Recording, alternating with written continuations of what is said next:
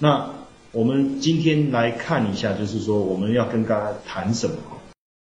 这个期权的部分啊，它跟一般一般的这个商品最大的不同，就是说，如果今天你在股指期货，你看涨你就做多，你就买进嘛；看坏你就卖出。但是呢，在期权的市场呢，你可以买，你可以卖，你可以买看涨的部分，你可以买看跌的部分。哦，当然这个看涨的期权呢，在 ETF 的期权里面，它叫认购期权。哦，它叫认购期权。那在这个 ETF 里里面的名词，有些部分呢，稍微跟我们现在在讨论的这个啊期权的名词不同，但整个结构呢是一样的。哦，差别只是什么？就是说你现在 ETF 的期权，它连接的是这个 A 五十的 ETF，A 五十的 ETF。那你如果做所谓的看涨期权，它未来未来就是沪深三百的这股指期货。哦，是期货，然后不是期货，又是连接这个沪深三百的一个期现货的一个指数，哦，差异就是在这边。那因为现在 ETF 的部分是上交所在发行的，那未来如果以这个看涨期权或看跌期权来讲，是可能是中金所发行的，发行单位的不同，让名词就有一些差异，啊，基本上是这样。那那所以呢，我并不会在讲义上面很在乎的，或是很很明确的。去标记这个这个认购啊、认售啊或看涨看跌哦，所以我未来都会在我的讲义上面，你会看到的都是 call，都是看涨期权。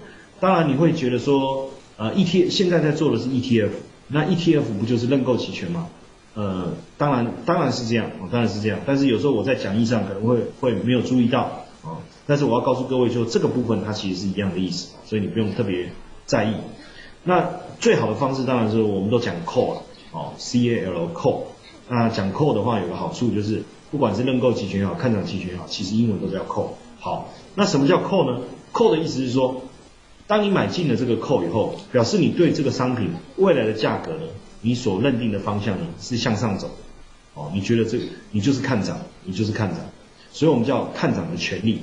那也提供了买方呢，在到期日或到期之前，以约定的价格数量来买进标的物的一项权利。买权的卖方有义务依约卖出该标的物，买方可选择行使或不行使。哎呀，这么多的文字啊，谁看得懂啊？所以我们再来讲一次刚才我们所举的 iPhone 七的例子。好，以刚才 iPhone 七的例子来讲呢，他的例子是不是这样说？我们刚才说了，哦，我们刚才说了。你付了五百元的一个定金，你付了五百元的定金，你想要买 iPhone 七这只手机，你的朋友呢是卖手机的电商，他承诺未来用一万块把这只手机卖给你。那我我问你，假如一个月以后手机到了，朋友通知你到店了，请你去取货，你上了京东商城或是上天猫一看。这只手机才八千块，请问你会不会去取货？我想问一下，请问你会不会去取货？会不会去取货？肯定不会嘛？为什么呢？如果我今天不要去取货，这个五百元你会认为就浪费了，对不对？好，那你就跑去天猫买一只八千元，八千加五百元是多少？八千五百元，是不是还是比这个一万元来的少？所以你自己。你就是买方嘛，可以选择行使或不行使。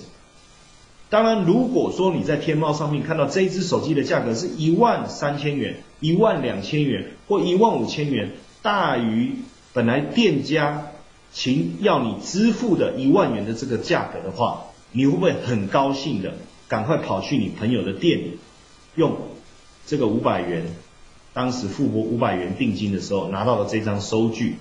跟你朋友说，来来来，把手机卖给我，然后呢，补差额该付多少，我付多少，你会不会这么做？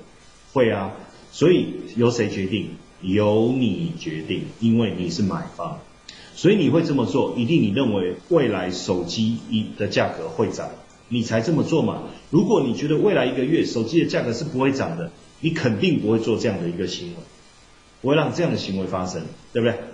那当然，这个卖方，我们不要讲买权，或者我就讲，我就讲手机的卖方，是不是到时候你说你要买的时候，他一定要卖给你，是不是这样？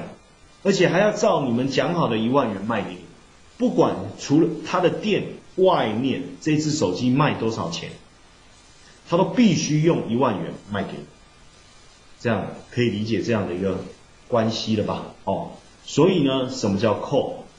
看涨的权利，那你买进扣的人呢，可以在到期日或到期日之前，依照约定的一个价格跟数量来买进这个标的物，就是你可以依照约定的价格一万元，你约定好要买一只，然后买进 iPhone 七，就这个意思。